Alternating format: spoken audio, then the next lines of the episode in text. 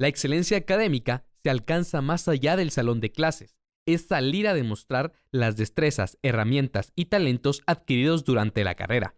Mario Pons, Estuardo Valenzuela y Brandon Rodríguez son estudiantes de Ingeniería en Electrónica y Telecomunicaciones aquí en la UNIS. Han participado en competencias como el Hackathon Ficosa y Tip Collabs.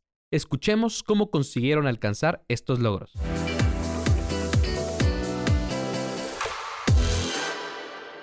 Hola a todos, sean bienvenidos a un nuevo episodio en el Unis Podcast. Este es el programa de Steaming Minds. Mi nombre es José Pablo Gracias y me voy a encargar de la moderación de este episodio. Un episodio que cuenta con tres invitadazos. Tres cracks en todo el sentido de la palabra. Estudiantes, los tres de la carrera de Ingeniería en Electrónica y Telecomunicaciones. Y los voy a presentar uno por uno. Primeramente, les agradezco a los tres por, por venir. Muchísimas gracias, Mario, por, habernos, por acompañarnos en este episodio. Gracias por la invitación, la verdad que estamos emocionados de estar acá con ustedes. Eh, Brandon Rodríguez, muchísimas gracias por aceptar la invitación. ¿Qué tal, José Pablo? Pues mucho gusto. Y Estuardo. ¿Qué tal, José Pablo? Muchas gracias ahí por la invitación. No, muchas a ustedes. Gracias por eh, aceptar venir acá. ¿Y por qué son cracks? Se preguntarán, porque eh, han sido galardonados con en competiciones importantes. Participaron en el Hackathon Ficosa, un evento eh, que reúne a muchísimos eh, estudiantes eh, de ingeniería, científicos, jóvenes empresarios, en el TIP Collabs también, otra competición, una en 2021 y otra ahora en 2022, en la que alcanzaron el segundo puesto, ustedes me corregirán. Ahora, tal vez para empezar, Brandon, te pregunto a ti, ¿qué fue lo que los motivó a participar en competencias de este nivel y de este prestigio?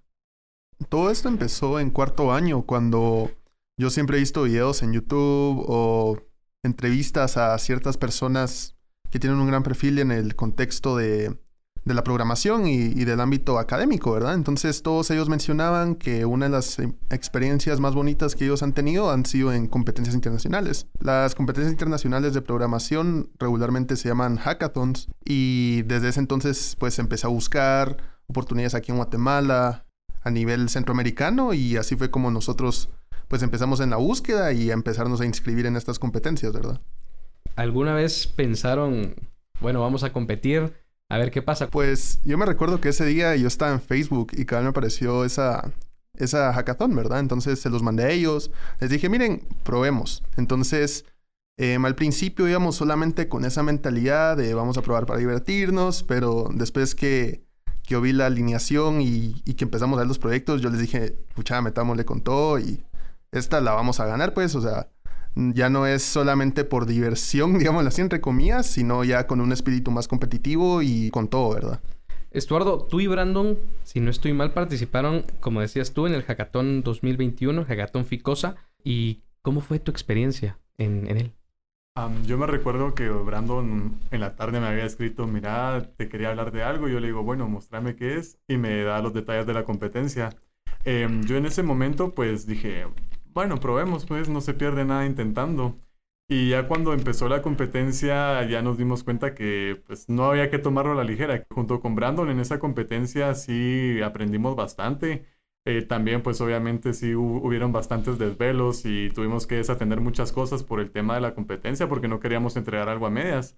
Recuerdo que una vez estaba, creo que estaba haciendo ejercicio en la noche y Brandon me dice, pues mira, pasamos a las clasificaciones inmediatamente después de haber leído ese mensaje, yo dejé a medias lo que estaba haciendo y seguí, seguí haciendo la, el tema de mi trabajo.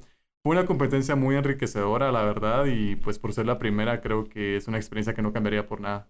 Y coméntenme, ¿qué fue lo que tuvieron que hacer? ¿En qué consistió la competición? Pues básicamente la competencia era organizada por Banco Ficosa en colaboración con Oracle. Digamos que ellos lo que buscaban era hacer soluciones para distintos campos que ellos tienen. En la que nosotros competimos era en desarrollar modelos de inteligencia artificial para poder predecir los comportamientos de los clientes, específicamente de los clientes de tarjeta de crédito.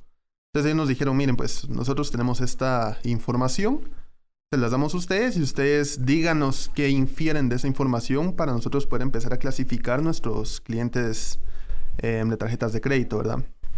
Al final de cuentas, em, habían otras otras categorías que recuerdo que eran aplicaciones para emprendedores, eh, aplicaciones para temas de agricultura y tecnología. Y pues digamos que la nuestra era la principal. Entonces nosotros al final lo que hicimos fue un modelo de inteligencia artificial, un modelo no supervisado. Y em, esto después creamos, digamos, una interfaz web donde se podía ver de muy bonita manera los resultados. Entonces pudimos clasificar a los clientes en clientes que tenían, que eran riesgosos, que eran los que consumían más que todo en temas de ropa, comida, em, gastos, digamos así, innecesarios y no pagaban la tarjeta a tiempo. Después habían clientes que eran emprendedores, que básicamente ellos, la mayoría de sus gastos en la tarjeta era de temas de, de suministros para la oficina, em, educación, etcétera, y sí pagaban la, la, tarjeta a tiempo, ¿verdad? Entonces, después se clasificaron otros tipos de clientes, que como el que consumía bastante, pero sí pagaba, y, y así, entonces, básicamente ellos al final pudieron realizar una serie de promociones que les permitía mandar mensajes directamente a los clientes dependiendo de su perfil, ¿verdad? Comprendo. Y bueno, se foguearon con bastante gente. Se foguearon con empresarios, se fueron con científicos de datos, se foguearon con... ¿Cómo se siente? ¿Qué se siente? Tal vez eh, me pudieras, Estuardo, eh, comentar. ¿Qué se siente venir, competir a tal nivel, tan académico y profesional y decir, obtuvimos el primer lugar? Ah, bueno, en esta competencia, como había mencionado, fue la primera en la que yo había participado y sí tenía ese miedo de pensar que, bueno, y si voy a dar lo mejor de mí, tal vez otro equipo va a hacer algo mucho más profesional, entonces, ¿por qué lo estoy haciendo? Pero yo creo que lo que me sirvió mucho a mí fue dar lo mejor de mí mismo en, el trabajo, que a la larga fue lo que nos ayudó a presentar un trabajo más profesional y el hecho de haber competido con todas esas personas que probablemente tengan mayor experiencia nos da, bueno, a mí me dejó como mensaje que estamos viendo oportunidades donde ellos no las estaban viendo, porque por eso fue que ganamos. Impresionante, o sea, foguearse y tener una idea que a lo mejor gente con más bagaje no ha tenido y es, es impresionante. Y ahora yo les pregunto, ¿qué herramientas destacan que les ayudaron a conseguir este importante primer lugar? herramientas de tecnología, utilizamos una que se llama Microsoft Power BI, que es como un Excel, pero mucho más toro, diríamos aquí, ¿verdad? Em, tecnologías web para implementar esto y finalmente em, utilizamos el lenguaje de programación de Python, ¿verdad? Este lenguaje es el que más se utiliza para realizar estos modelos de analítica y pues distintas librerías en él. Entonces, al final de cuentas, eh, ah, bueno, también utilizamos la nube de Oracle, que ellos, como eran patrocinadores y son los proveedores de, todas las bases de datos para Ficosa, pues nos familiarizamos mucho con la descarga y la, manipulación de esos datos en su plataforma, ¿verdad? Y con respecto a su postura, con respecto a su entrega, a su trabajo, ¿qué aspectos considero que fueron importantes en su persona, en su lucha, en su desarrollo, en su trabajo para ganar? Cuando vimos esa oportunidad de ganar, yo me recuerdo que le, dije a Estuardo, era, mira, vamos a ganar y ya está, ya, la vi, o sea, yo le dije, ya la vi, ya vi nuestra solución, sí la podemos ganar. El único aspecto que sí creo que sí fue la, la cerecita del pastel fue el pitch. Nosotros tenemos que hacer un pitch de cinco minutos. Entonces yo le dije, mira, para nosotros llamar la atención y, y realmente interesar al público, permitíme hablar a mí, voy a armar un buen pitch y y lo voy a hacer. Y entonces el pitch considero que sí fue bastante original, no fue con un tono tan serio y pudo proyectar bien todos los aspectos de, nuestro, de nuestra entrega. Y supongo que el mensaje caló a muchísimas más personas. Sí, pues sí, incluso ese evento fue muy bonito porque a pesar de que fue virtual, la verdad sí fue muy alegre, se unieron todos los directores de la universidad y me están todos escribiendo en WhatsApp, en el grupo vamos equipo y todos emocionados. Entonces fue algo, fue una experiencia muy bonita a pesar de que fue virtual, ¿verdad? Sí, por si fuera poco, ustedes también conformaron el equipo que obtuvo el segundo lugar en la competencia Tip Collabs. Eh, y Mario, tú has estado muy cadito, entonces por eso te hago la pregunta a ti. ¿Qué se siente haber dado ese salto de el ámbito tal vez más local a un ámbito internacional como es la competencia Tip Collapse. El hecho de poder concursar y saber de que estábamos contra varias personas de varios países y eran un montón de grupos y que nosotros estuviéramos entre los destacados, la verdad es que se sintió muy bien, se sintió que todo el esfuerzo que hicimos pues valió la pena al final de cuentas. ¿Y no sintieron como decir, ala, hay gente de otros países, ¿qué vamos a hacer? ¿Qué vamos a Fíjate que no mucho, porque cuando estábamos hablando los tres, la verdad es que Brandon se le ocurrió una idea súper buena.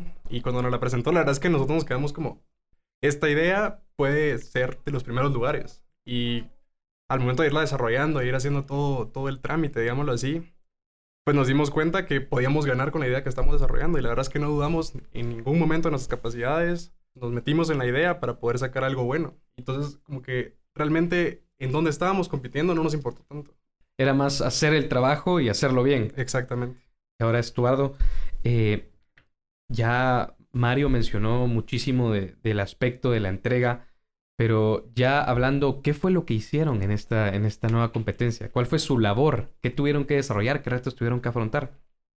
Bueno, una de las ventajas que tuvimos nosotros como equipo es que cada uno de nosotros tiene diferentes habilidades y capacidades. Y el hecho de que nos hayamos conocido, bueno, al menos a Brandon lo vengo conociendo desde hace cinco años, a Mario pues hace como dos años aproximadamente, pero el hecho de conocernos nos, nos sirve a nosotros para saber qué es bueno en cada cosa, ¿saben? Entonces, em, saber esto nos permitió clasificar el trabajo y dividirlo para que ya después solo se fuera de, compilarlo. Al menos en mi parte yo me, yo me encargué de la programación y yo lo que hice fue más que todo enviarla, enviar una data a la plataforma que ellos utilizaban. Para mí este fue el reto más difícil porque era una plataforma que yo nunca había utilizado y que nunca en mi vida la había escuchado.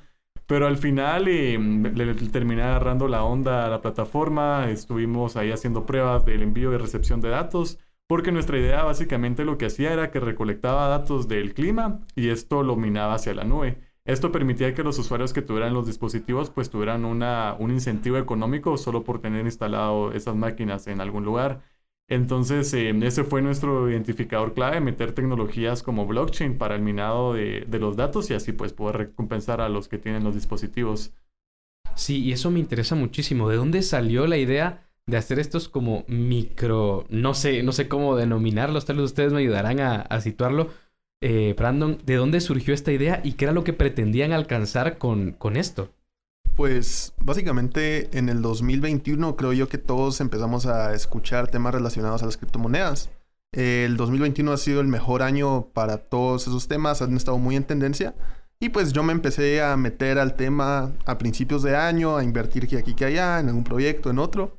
Y em, uno de los proyectos que a mí más me llamó la atención era un proyecto llamado Helium, que básicamente ellos lo que se dedican es ofrecer internet o lo que buscan es descentralizar el ofrecimiento del Internet em, por medio de los usuarios. Entonces lo que uno hace es uno compra un router, digámoslo así, lo pone en su casa y ese router pues ofrece una zona de cobertura bastante grande.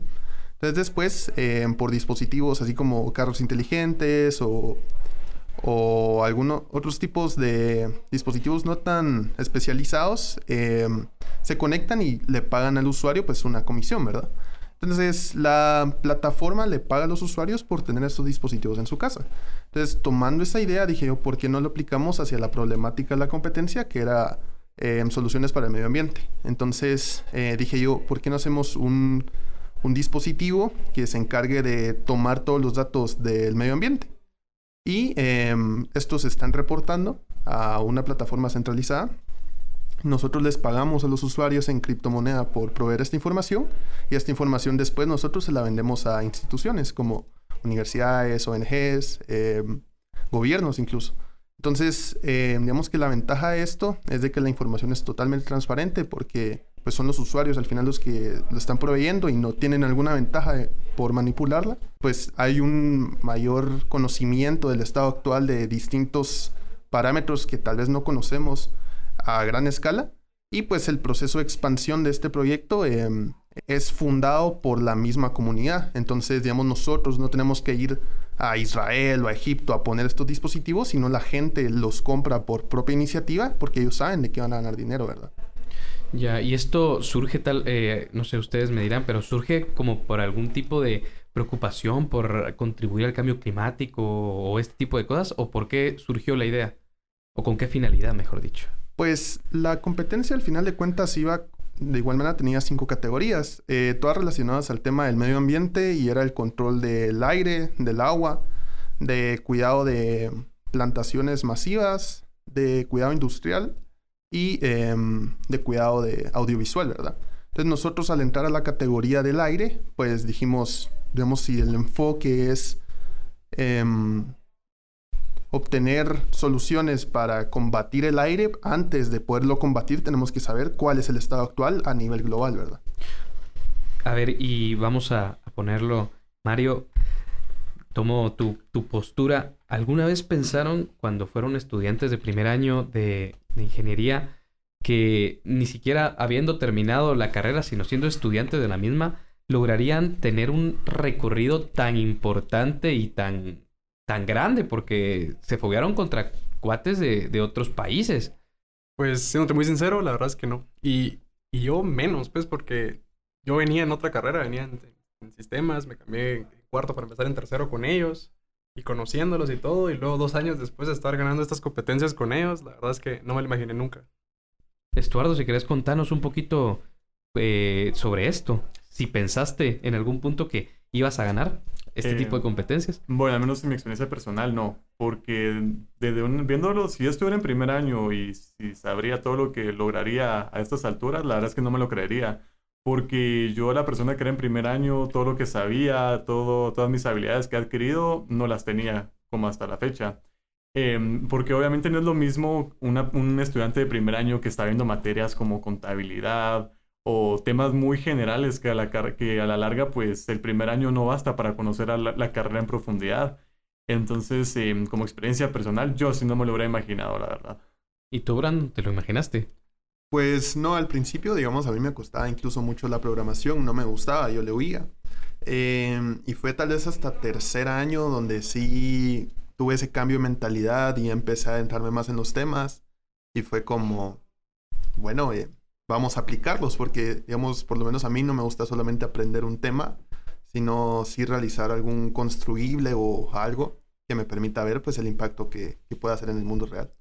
Y a ver, Estuardo, bueno, la pregunta es para los tres, ustedes me responderán en orden, pero empecemos contigo. ¿Qué es lo que sigue?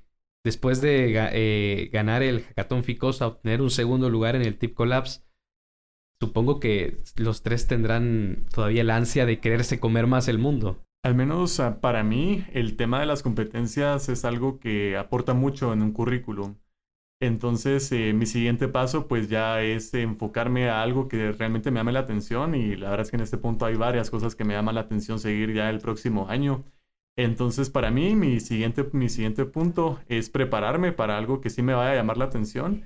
Y ya con todas estas experiencias que he tenido, pues me preparan más para al momento de tener la oportunidad, para así aprovecharla. No solo ver la oportunidad e huirle, no, ver la oportunidad y tomarla. Mario, ¿qué sigue? Yo también sobre el mismo hilo, tal vez la parte profesional ahora, poderme involucrar más y ya empezar a buscar ese trabajo que... Porque ahorita actualmente no trabajo, pero ya encontrar ese trabajo en el que me puedo desarrollar y saber ya con las experiencias que he tenido, pues sí puedo hacer cosas así, la verdad es que muy buenas, pues al final de cuentas. ¿Y Brandon? Pues lo que sigue, digamos, actualmente yo sí me he concentrado mucho en el ámbito profesional. Eh, desde, ah, pues llevo medio año brindando servicios a Milicom de Panamá como asesor y eso me ha ayudado mucho el tema de las competiciones, como decía Estuardo. Eso brinda mucho currículum. Eh, y hoy en día, pues estoy viendo oportunidades en Silicon Valley con varias startups.